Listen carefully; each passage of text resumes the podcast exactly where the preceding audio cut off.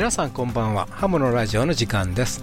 ハムのラジオはアマチュア無線化によるアマチュア無線の番組です、えー今日の相手は JR3QFB39 と JR2KHB スタート JF7ELG コアだと。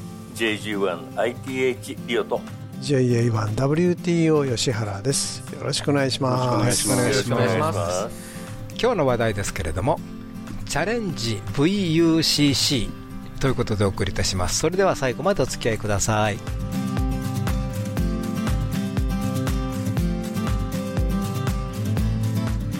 この番組はきっと人生はもっと楽しい。無線従事者免許のアドバイザー QCQ 企画の提供でお送りします。ハムライフ .jp11 月1日の記事からということでね、えー総務省が特例措置を設けて、えー聴取者への影響を検証ということで、えー2024年2月以降に運用休止を予定している民間 AM ラジオ放送事業者、えー、中波ラジオの曲ですね、結局そういうことなんで、はいはいはい。えーず13社を公表いたしました。はい。えーっと AM 放送の、ね、コスト負担が非常に大きいため、FM の転換などを検討中の放送局で AM の放送を一旦休止し影響調査を行う13事業者が発表されました。はい。来年2月から5ヶ月から1年の休止が発表されています。そうですね。あの事業者によって違うんですけど。ね、はい。まあ、これは事業者の方に任されている感じですね、要するに毎回影響調査しようと、で事業者13なんですけど実際の局はもっと多いので、はああ、そっか、い、例えば茨城放送は2局止まるんですよね、ああなるほど。はい、まあ、いよいよと、あの AM の放送やってる協会で2028年にうん。移行しようという方で動いてるみたいですね、そうですね。でまあ、その前に一回調査をしようと、はい。あのもし止まったらどうなるかということを、まあ、ええ。半年から1年にかけてやってみようということですよね。ことですね、うん。うん。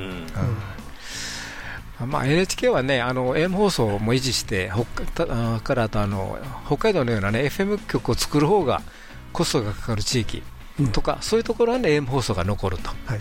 いうことですよね。まあ AM 局ってね大きなアンテナと広い場所とねそうなんですよね。大出力のねあの変調効率というか電力の効率も悪いですし、うん、大変だなという感じがしますよそうねですね。そうですね。メンテが大変なんですよね。そうですね。だと思いますうね、ん。あの昔ね、夜な夜な遠くの放送局を聞いてたはい。電波の不思議、うん、減ってくるとね寂しくなりますよね。ですね、あの生まれたと土地の放送を離れたところで聞けるなんて楽しみがあったんですけどそうですね。それがなくなるのがちょっと寂しいかなっていう感じです。ね。ではありますけど、うんうんはい、ということでございます。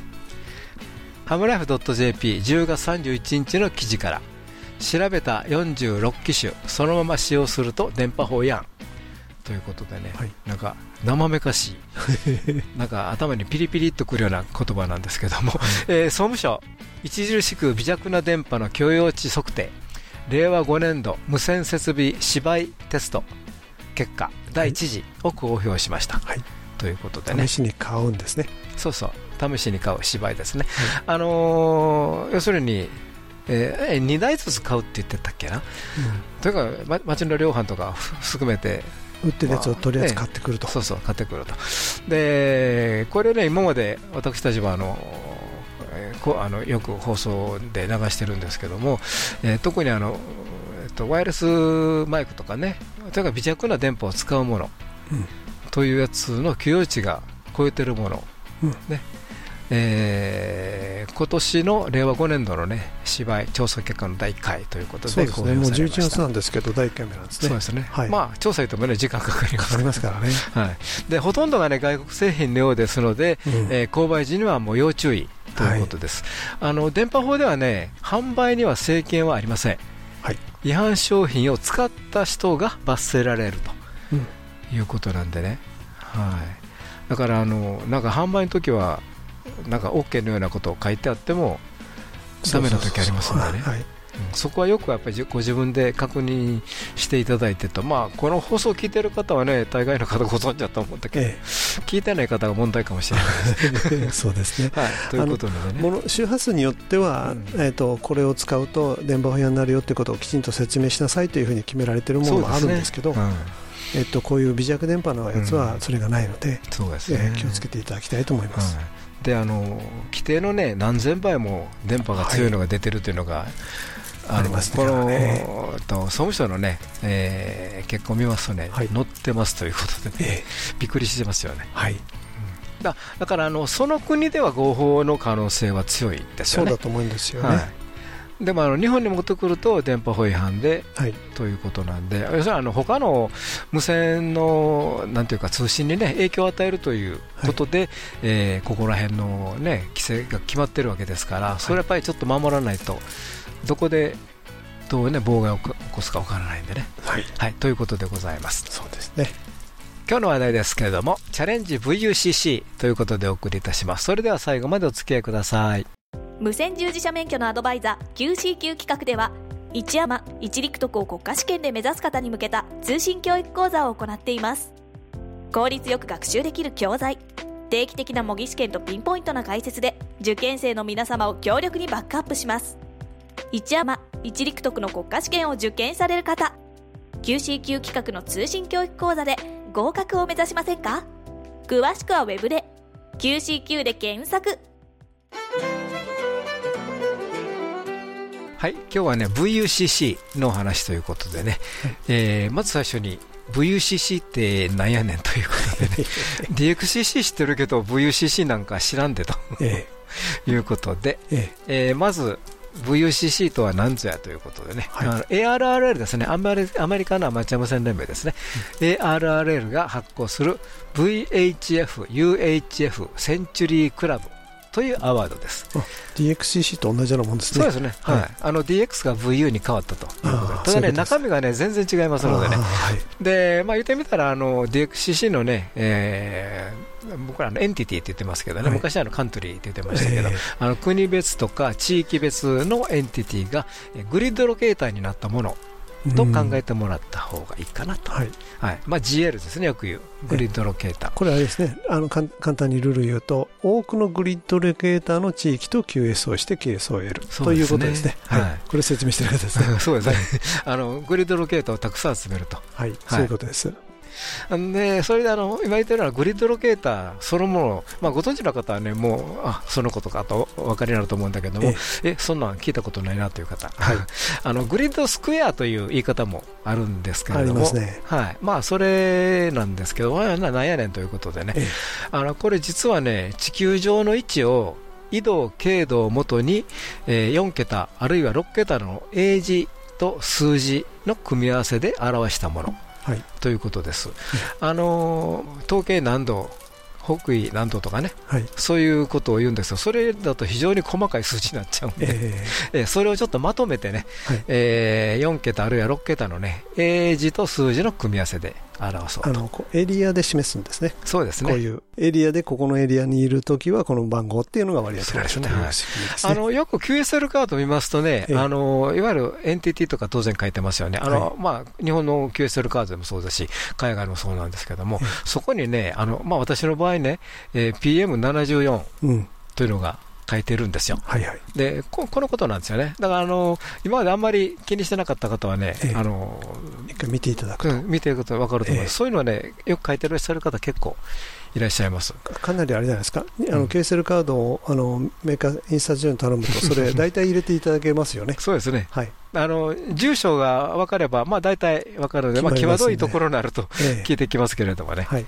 はいえー、そういうことです。はい、で、まあ、あのほとんどの方ご存知かもしれないんですけども、ちょっと一回おさらいをしてみたいなということで、はい、えっと、まず、フィールドスクエア、サブスクエアというね、あの 3, 3つの、まあ、ゾーンというかな、3つの組み合わせになります。うん、まず、はい、フィールドですけどもね、最初の A 文字、英字ですね、2文字です。で、1文字目がね、軽度。二文字が、目目が緯度を表してるんですけども、その一度一度じゃなくて、えー、っと、整形180度ですね。これあの、日付変更線。はいはい、です。あの、日付変更線、ほんまはね、なんか途中で右行ったり左行ったりしてますけども、ね、はい。あの、それをもまっすぐ180度のところです。はい。で、ここを基準にしてます。で、そこからね、東の方向に、要するにあの、えっ、ー、と、まあ、日本で言うたら、ちょっと東の方、アメリカとの間の真ん中に線がありますよね、1980度。で、そこからアメリカ方向に、はいはい。はい、20度ずつ区切ると、うん。はい、で、A から R まで20度ずつ区切るんで、18個、18個。はい、割り当てですね、だから A、B、C、D、最後 R です。うん。で、日本はね、あの、統計120度から150度付近ですので、うん、えー、P と Q がそうですね。相当すると。日本の人はそうですね。ですね P と Q ですね。はい。で、二文字目がね、緯度ですね。まあ、あの、えっ、と、南北の、ね、南北の、はい、あの赤道レゾとして、はい。えーえー、と北の方向、南の方向なんですけれども、これ実はあの南緯90度を基準にします、はい、これ南極なんですよね。あそうですね、南の端っこ、ね、そうなんだ南の端っこ、はい。で、そこから北に10度ずつ区切って、うん。えー、A から R18 個ですね、はい、だから南極は A なるんかな？えー、あまあ、南極にもよりますね。南極点、そうですね、近いところは A ですね。極点は A でしょうね。うん、で、そこから、えっ、ー、と、北極に向かって18個の割り当てになると。はい。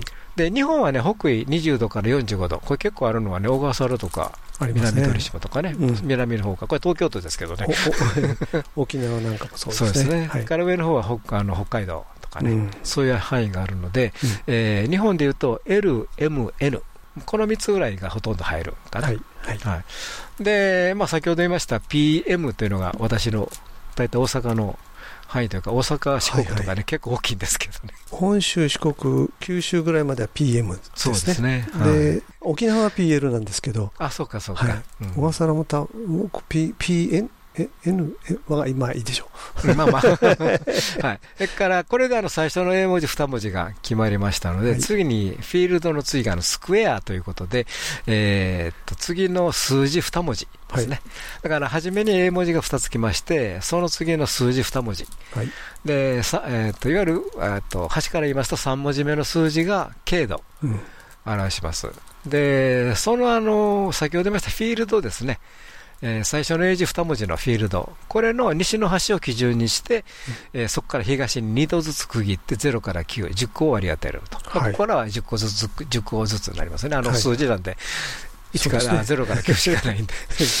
ABCD になってごちゃごちゃになってますね。はい、で、4文字目が緯度ですね。はい。はい。あの、4文字目は緯度。だから、えー、フィそのフィールドですね。最初の2文字のフィールドの南の端を基準にして、うん、北の方に今度1度ずつ区切って0から9と。うんいうことに10個割り当てます。はい、で、これであの、例えば私のところだと PM74 74なんですけども、えー、これで大体の位置がだんだんと分かってくると。ああそうですね、はい、これちょっと後で言いますけど、これはまだね、結構でかいエリアになるんで、ええ、そのスクエアにまたサブスクエアっていうのがありましてね。はいはい、はい、で、その次に A 文字が2文字きます。うん、で、まあ先ほどのあのスクエアと同じように、えっ、ー、と、5文字目が経度を表しまして、スクエアの、えっ、ー、と、西端を基準にして、うん、東に5分ずつ、あの、うん、緯度経度の何度何分の5分ですね。何分、はい。まあ、5, 5分で言うんだから、5分、5分、どっちか。5分5分でいいかな。でいいと思いますね。うん、5分ずつ区切って、A から X、これ24個もあるんですね。えー、だかなり細かくそうですね。入れるんですね、ここまで来ると。それからもう一つ、最後の6文字目が、K、あ、緯度ですね。はい、緯度の細かいところを表します。スクエアの南の端を基準にして、北北に2.5分、5分、5分ずつ、2.5分ずつ。2分30秒ということですね。そうですね。はい。はい、えー、区切って A から X24 個割り当てるということで、うん、えー、あの、私の場合 PM74 の SS ということね、サブスクにますね。はい、で、それでやるとかなり細かい範囲まで絞れるということですね。そうですね。あのディレクターのところってどのぐらいなんですか ?PM96XH なんですよ。はい。なるほどね。XH ですね。で、X だから、えー、ギリギリですね。うん、あ、そっか、うん。あの、スクエアの端っこのギリギリのところです。で次行くと9。もう次は次 9M06 になるんですね、うん、はい、ちょっと行くと。そうですね。だからあのその際どいところに住んでると、ええ。あのまあ、電車の駅じゃないですけども、どっちが何県とかね。あるんで、それはちょっとあのそそこで決めていただきたいということなんですけどね。はい、ということでございます。はい、で大きさなんですけどね、さっきあの大きいところ、えーと、フィールドが前の2文字、でスクエア入れると、えー、全部で4文字、でサブスクエア入れると全部で6文字になるんですけども、でフィールド2文字でいくと、どれぐらいの大きさなのかというと、はい、2222キロかけるえーと、東西が2222キロかける南北が1111キロと 広いですね。めちゃくちゃ広いですね。広いですね。はい、で、スクエアを入れますと、4文字ですね。はい、入れますと、東西が約220キロ、はい、222キロ。南北が約111キロの範囲になりますので、はい、だいぶ絞れてくるんですね。そうですね。で、大体 FT8 とかデジタルやってる方はもうほとんどこの4文字で。そうですね、このスクエアの範囲ですね。表しますよね。はい、で、まあ、これでまあ大概のうん、まあ、ここら辺やなというのがありますんでね。そうですね。はい。で、あの、EQSL かな、あそこでは確かサブスクエアまで入れれるように確かなってたと思うんで。えー、入りますか。はい。はい、はい、で、サブスクエア入れると、えー、9.3キロかける4.6キロの範囲。うん。ということで、かなり絞られてくるわけですね。そうですね。でもまあ、隣の家と同じ、えー、アマチュア無線がおると同じところになりますんでね。まあそれは仕方ないとして、うん、大きくはそういうふうな形で、はい、えー、できますね。であの地図のソフトとかでね、この、えーと、例えば Google マップとかでも確か出たんちゃうかな、出てないかな。Google マップでも出せるように設定できると思います。そうですよね。はい。だからあのあと移動経路をグリッドスクエアに変換してくれる、あのホームページもありますんで、えそこへ入れるとすぐわかります。なるほど、あとあの日本の場合住所からあのグリッドスクエアを採取してくれるところもあります。ありますね。はい。はい。えっ、と JAL のねあのアワードのページ。これにね、詳しい説明がありますのでね、うん、あの、えー、ちょっと分かりにくいなとかいう方は一回そちらのを見ていただくとね、はい、いいかなと思います。はい。はい。で、えー、っと、戻りましてね、VUCC ってなんやねんということで、うん、えー、VUCC はね、このスクエアですね。最初の4文字、はい。えー、私の場合は PM74、はい、ディレクターの場合は PM96、はい、これがあのスクエアが対象になるということで、うん、はい、あそうそうそう、VUCC は、ね、一応ね、周波数ごとに計算することになってるんですね。はいうん、あの DXC みたいにすべて、ね、あのミックスするとか、ねうん、バンドごとです。バンドごとですよね。はい、はい。ということなんでね、はい、あの次のパートでね、VUCC の、ね、詳細を見てみようと思います。JA5DTR 串田です。電信が楽しいハムのラジオ。それではここで無線従事者免許のアドバイザー QCQ 企画からのお知らせです。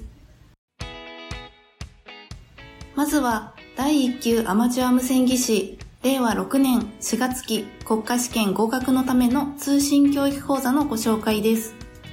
QCQ 企画の通信教育講座では独自に編集した法規と無線工学それぞれのテキストと問題集をはじめ様々なサポートで国家試験合格を目指す受験生の皆様のご学習をお助けします。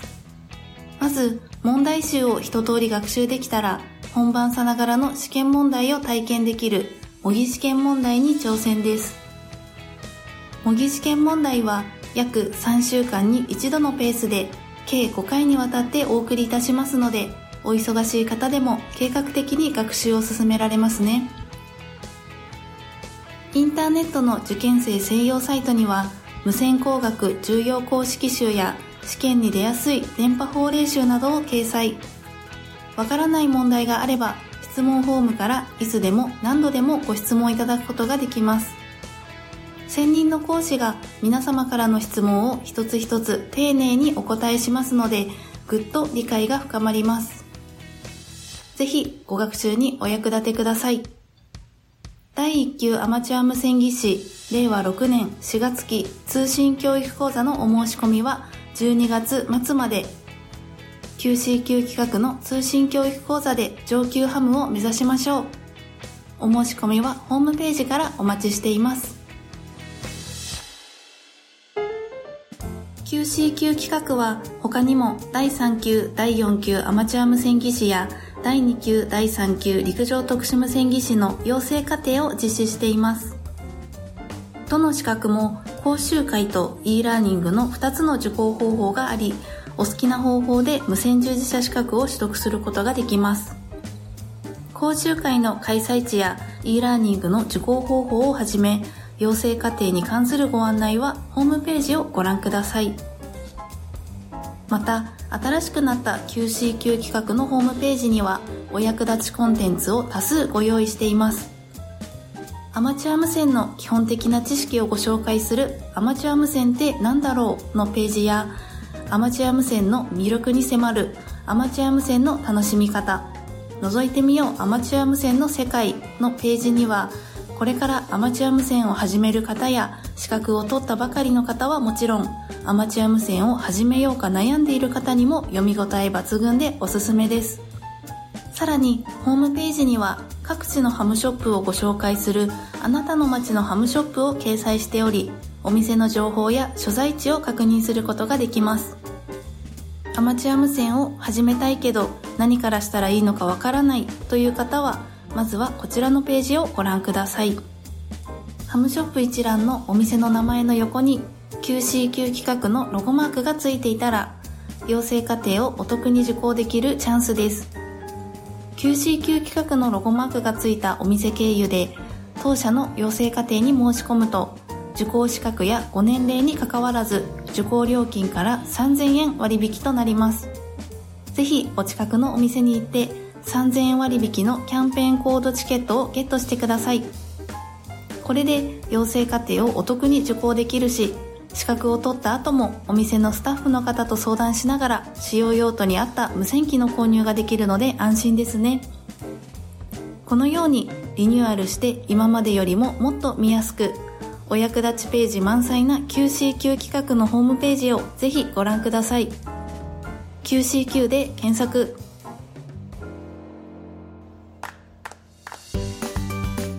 QCQ 企画は無線従事者資格の取得を目指す皆様を様々な形でサポートいたします。お電話でのお問い合わせは東京03-6825-4949東京03-6825-4949まで平日9時半から16時45分の間で受け付けております。以上、きっと人生はもっと楽しい QCQ 企画からのお知らせでした。若者ハムの支援コミュニティヨタジャパンをご存知ですか？ヨタジャパンでは私たちと一緒に活動する若者会員を募集しています。10代20代の皆さん楽しみながら新しいアマチュア無線を作っていきましょう。若者をサポートする三女会員も募集中です。詳しくはウェブサイトで一般社団法人ヤングスターズオンジエアジャパンでした。はいということでね引き続き VUCC のお話ということでね、はいはい。えー、っと、前半でね、VUCC のね、アワードの基礎のね、グリッドロケーターがね、えー、グリッドスクエアとかね、言いますけどね、うん、分かったところで、ルールを見ていきたいなと思います。はい。はい。えー、アワード取得に必要なグリッドの数、うん、ということでね、これ、あの、周波数によってね、アワードが分かれてるというのは、まあ、ここ見たら分かってくると思うんですけども、はい、えー、50メガから144メガ、えー、これに関したら、えー、と100。はいのグリッドが必要と、だ DXCC と同じ数ですね、そうですね、センチュリークラブですから、そうですね、はい、はい、センチュリーですよね、はい。えー、次、433メガヘルツ帯、はい、これになりますとね、50VUCC。50でいいと、50グリッドスクエアですね。50グリッドスクエアですね。はい、あの北米の場合はね、222メガもね、えー、対象50になります、対象ですね。ハーフ、ハーフセンチュリーとか言ってますね。そうですね、なるほど。から次に1296メガヘルツ、1.2ギガですね、はい、これが25のグリッド数が必要と、はい、北米の場合はね、902メガも含まれるということで、はい。はい、から次2.4ギガ、うん、これが10、うん、それ以上は5、うん、ということでね、多分、まあ、1.2はね、えー、私もグリッドロケット1つ、2つありますけども、えー2.4、まあ、それ以上やってないんで、もう何とも言えませんけれど。今度はあのアイアイコムさんから。そうなんですよ。SHF とか言い出してますから少しここ増えそう、はい、増えるかもしれないですね。そうですね、はい、そうすると泡と取得のグリッド数が変わったりして。あれ？それは困るなと思います、はいはい。まあ、それはちょっと別にしまして、えー、えー、ですから、ね、やっぱり周波数によってねあの VHF、UHF というとやっぱりあまり飛ばないですよね普段。はい。まあ、そういうこともありますんで、えー、というのがまず、はい、まあ、ももともとそれだけ以上いるいると、はい、あでササテライトですね。あサテライトですね、はい、で VUCC のサテライトも別になるということで、これ、あのー、まあ、サテライトスケールなんで100ということでね、はいえー、まあ多分直接やるよりも多いと思うんです。多いでしょうね。うん、はい、いろんな範囲できますので。そうですよね。はい、はいそれから追加ですね、あの DXCC でもありますけども、まあ、100取ったら次200とかね、はい、取ったらどうするんだシール、シールくれるんですよね。はいはい。はい、でそれと同じのが、50メガ、140メガ、25曲。あ25スクリッドスフィア5と、はい、から430メガが、えー、と10、はい、から1296が5、はい、ということでね、やっぱり周波数が高くなればなるほど難しいってことですね。難しいですね。はい。はい、からこの QSO なんですけれども、えー、一応あの1983年1月1日以降が有効ということなんで、はい、それ以前の方はちょっとごめんなさいねということ。それ以前の QSO は？QSO はね、ええ、無効ということですね。ということですね。はい。はい、それからもう一つはね、エアモービル、はい、飛行機からするものに関しましては、ちょっと無効ということで、ね、はいはい。えー、ところがあのマリンタイムモービルですね、うん、MM 局、これは有効、はい、ということで、だから船で、ね、順繰り行くと、いろんなグリッドを移動できると。あの太平洋を移動している曲が結構6メーターに出てることがあって、ええ。えー、太平洋なんで割と QS をしやすいんですよね、はいはいはい、そうするとレアグリッドを結構ゲットできるんですよ。そうですよね、はい。はい、ということでございます。はい、から日本のグリッドロケーターの数は64かな。うん、え。で、まあ、国内だけだとね、あ、これは別に国内のグリッドロケーターの数も全部集計されますんでね、日本の中だったらだめというわけじゃないんで、はい、あのそれだけでも結構たまりますはい、たまります。はい、ですから、あのまあ、どっちにしても日本のグリッドだけではちょっと足らないんで、100になるにはやっぱり海外との QS は必須ということで、はい、そうですね。特に UV だとね、あのまあ、近場では中国とかね、えっと、台湾とか、ロシアとか、ね、ロシアは最近出てないんですよ。そうなんですか、はい、あのよなんか来年から出られるようになるというあ、うん、話を聞きましたけど、ちょっとそれは私も知らない、まあ、ロシアは出てないですね、はい、そういえば F8 で上がってないですそうですよね、だからあのロシアが出てくるようになると、これはグリッドぐっと増えると思うんですね。そうですね、はい。はい、あ6メーターだけですけどね、はいはい、あの144以上は出てますけど、うん、はい、ということで、はい、えー、でまあ、私の場合13ということでね、あまあ、あのほんまに達成できるんかと自分自身でも思うんですけれども、ね、できるんです、はい、特に6メーターですね、はい。あの、はい、私もできるんかいなと思ってたんですけど、うん、一応50メガであのコツコツグリッドスクエアを見見ながらやっていくと、意外と止まります。うん、そうですね、はい、あの今、特にね、コンディション上昇で、あの HF もね、コンディションいいんですけども、ええ、6メーターもね、コンディション結構いいんでね。すごくいいので。で、たまに2メーターもね、パカッと開けたりね、ええ、しますんでね。2メーターはなかなか難しくても、ね、50メガは、うん、あの結構、えー、南の方が開けてて、そうですね。えっと、オーストラリアとか、フィリピンとか、マレーシアとか、台湾とか、そういうところが結構つながるので、意外とグリッド稼げます。そうですね。はい。はい、から、あの、日本とね、周辺各国との QSO でね、結構達成できるのでね、はい、DXCC よりはハードル低いかもしれない。かもしれないです。うん。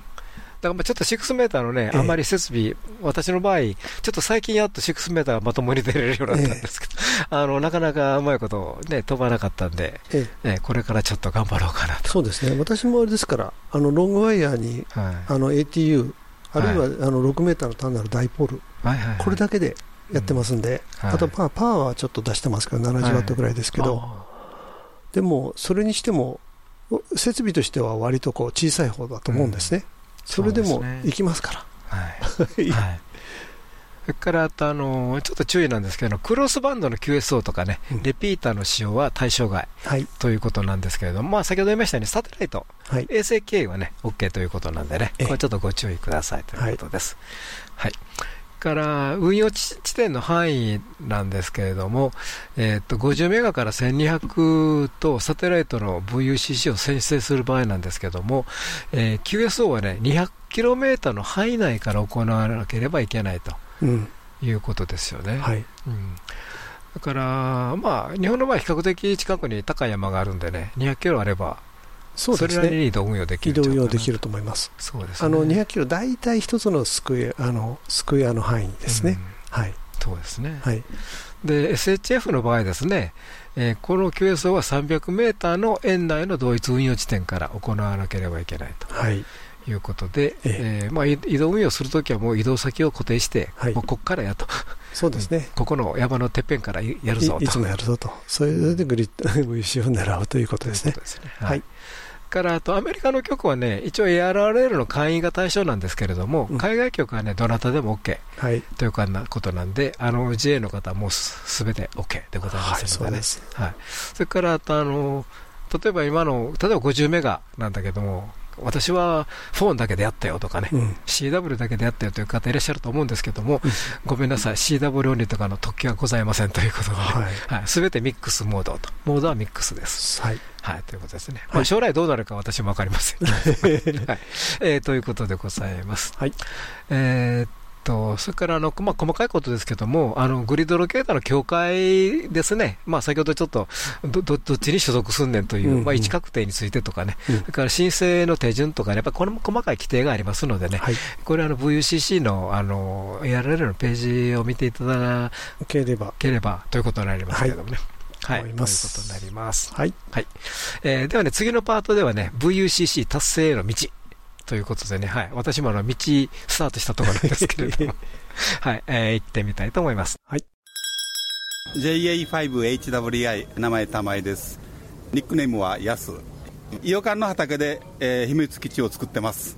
ハモのラジオ。引き続き VUCC の話。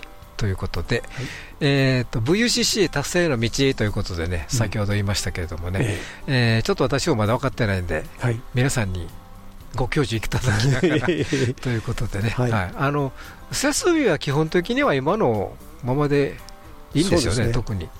あのーうん、すごいいっぱいエレメントのついたヤギアンテナとか、うん、あればそれは理想ですけど、なくてもあの達成はできます。そうですね、はい、はい、だからあの先ほどディレクターも言ってたけど、まあ、近隣諸国含めて日本だけで100なんとかいけそうというのが、そうですね。あのいわゆる50メガってマジックバンドって言われますから、うん、飛ぶときはよく飛びますので 意外とローパワーと簡単な設備で、はい、だからあのまず VUCC へね、だからどどうすんねんということになるわけですけれども、うん。えーまあ、我々前からよく言ってるんですけど、LOTW ですね、はい、これにとりあえず登録しましょうと。はいいうことですよね。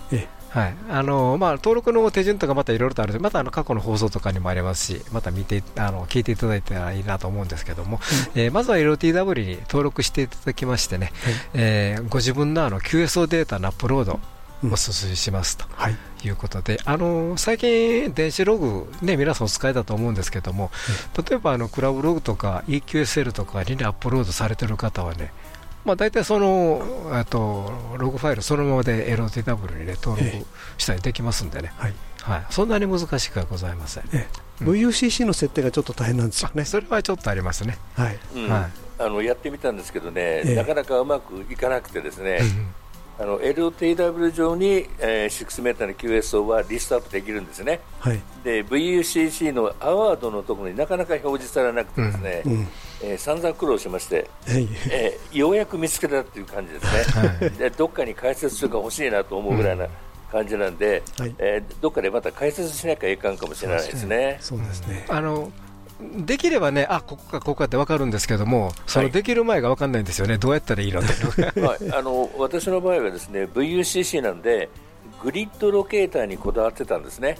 うん、でグリッドロケーターは登録はするんですけども、いろんなところで全てグリッドロケーターを選んでしまうと進まなくてですね、うん、えあるところで自分のコールサインというところをえ選ばないと出てこないとかね、あまあ、いろんなのがありましてですね、うんうん、えー、まあ、試行錯誤をしたんですけど、えー、助言をいただいてなんとか見えるようになったと。こんな感じですね。そうですね。なんかいっぱい設定するところがあるのでね、うん、そうなんですよ、はい、あの自分でルールを選んでその、えー、表示のルールを決めるんですけどそ、ね,、の表示のルールの選び方が、えー、ちょっと解説がよく分からなかったというか、うん、見つけられなかったこともあってちょっと苦労したかなという感じはしますけど、えー、適正に設定すれば見られますんで、ええ。ー、それで楽しめばいいかなというふうに思います。そうですね。はい、であの LOTW に、ね、登録してあの自分のあのログのデータアップロードしておくと、うん、あのまあ、例えば他の曲と QS をしたでマッチングですね、はい、要するにコンファーム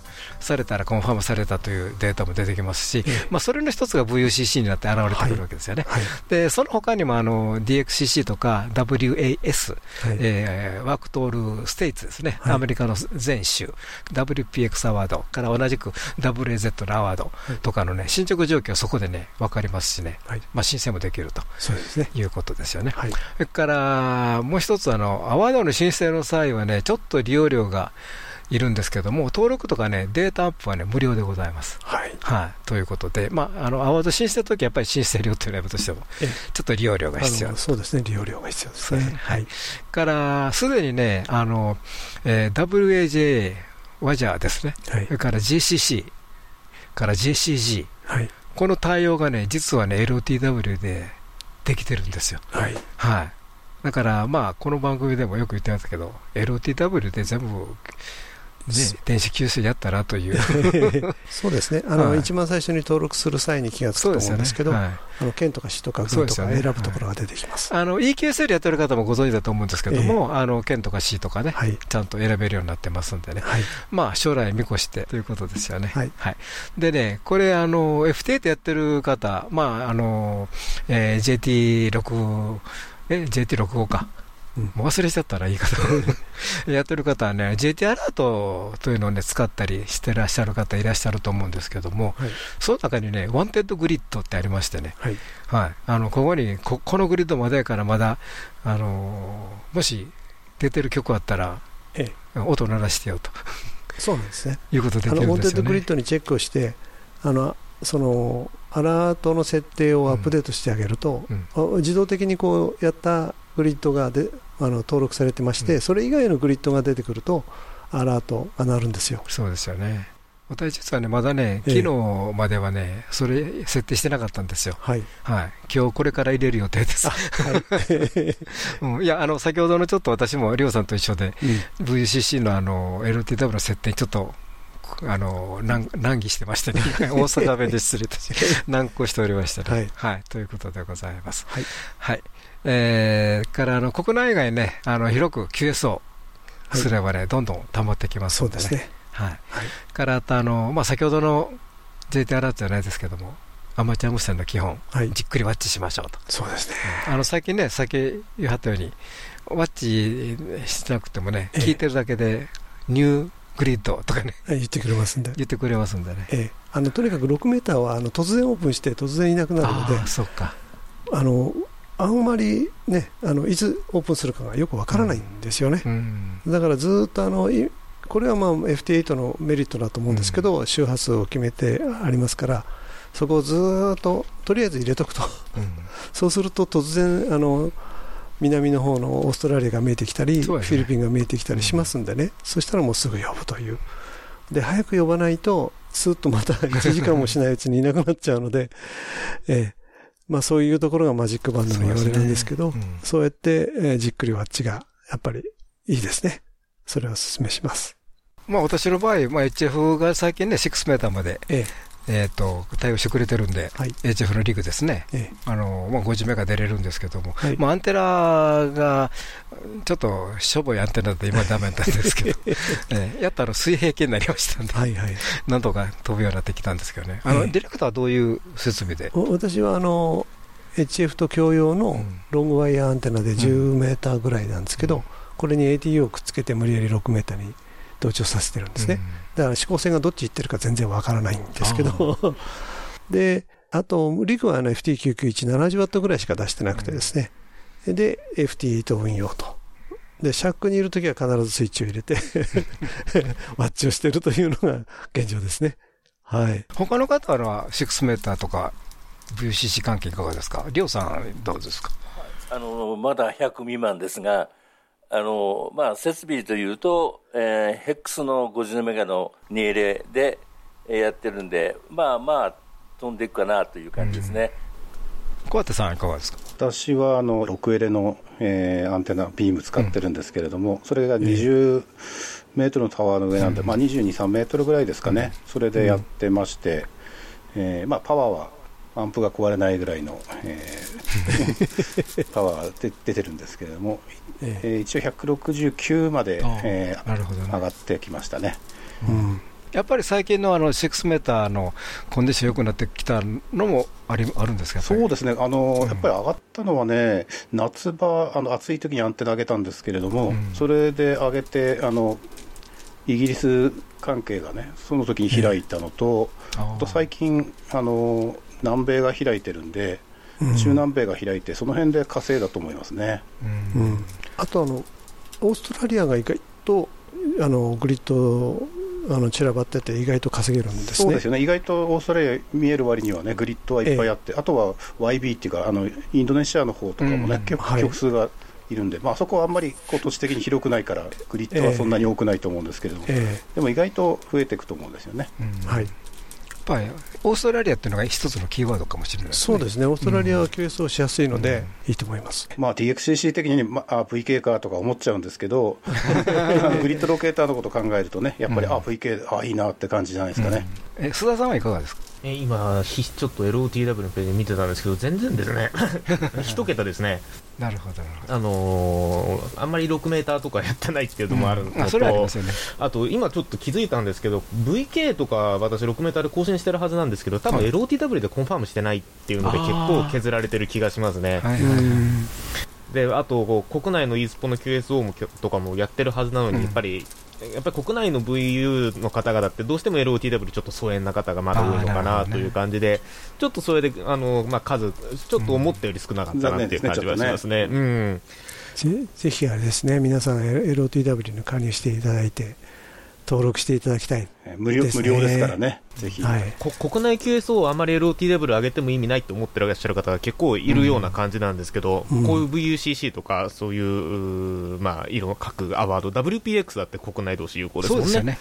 うん、あの便利なことがいっぱいあるので、ぜひ全 QS を上げていただきたいなという気がしますよね、ね、ぜひ登録していただきたいなと思います。すね、はい、はい、ということでね、はい、はい、ぜひ挑戦してみてください。ということです。無線従事者免許のアドバイザー QCQ 企画ではアマチュア無線技師と陸上特殊無線技師の養成家庭講習会を実施しています。専任の講師が今節丁寧に講義を行いますのでどなたでも安心して講義に挑んでいただけます。皆様のお近くで開催される講習会をご確認いただきぜひ受講をご検討ください。詳しくは Web で QCQ で検索。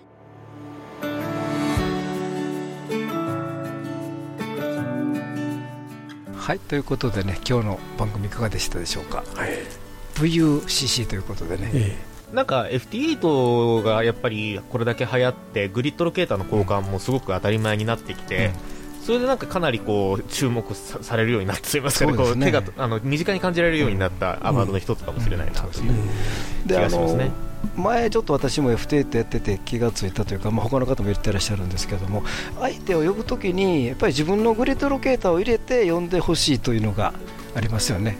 あのいきなりレポートだけ送って QS をできるんですけれども、はい、こっち側のグリッドロケーターが向こうに伝わらないという、うん、伝わらないしログに残らないし。そうですよね、まあ、ビームの場合はねどちら向けようかなっていうのはちょっとあるんでグリッドロケーターあるとだいぶ助かりますけどね。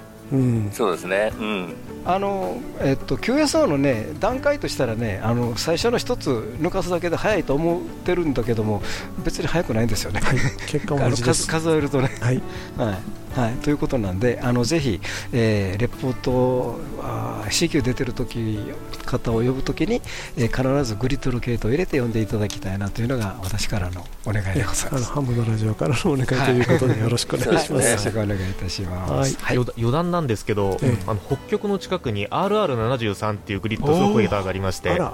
そこで運用した場合、どうい WSJT がどういう挙動をするのかっていうのが 楽しみですね、それね。かな楽しみなんですけど、ぜひお金のある方ぜひ行っていただいて、はい、ぜひ、えー、マリタイムモービル有効ですのでそうですね、はい、よろしくお願いします。よろしくお願いします。多分別のことになる別とは思うんですけどね、はい、え C 級にいきなり RR73 が入るわけですよね。呼んだ時が一番ややこしいわけですよね。あれ RR レライトさんとかいうのはコードで入ってるから多分字で入ると関係ないんちゃうかな。グリッドスクエアで入ると関係ないかな、うん、あの文字で入るでしょ、えー、あの PM74 とかね。ちょっとダミーダミーロードで実験してみましょうそうそうそう。はい、うん、あだそういうこと言い出すといろんなりますね。はい、ということでありがとうございましたハムのラジオでは皆様からのお便りを募集しております。どうぞ気軽にお便りをお送りください。どんな内容でも大歓迎です。ご意見ご感想お叱り雑談無線以外の話題でもお寄せください。お便りの先ですけれどもメールの場合ハムアットマークハムズラディオ .net ham アットマーク hamsradio.net こちらの方にお送りください。またあのホームページにありますメールフォームからもねお送りいただけますのでそちらの方もご活用ください。日はどうもありがとうございました。今日の相手は JR3QFB39 と。JR2KHB 須田と。JF7ELG 小畑と。JG1ITH リオと。JA1WTO 吉原でした。また来週お会いしましょう。さよなら。さよなら。この番組はきっと人生はもっと楽しい。無線乗自社免許のアドバイザー QCQ 企画の提供でお送りしました。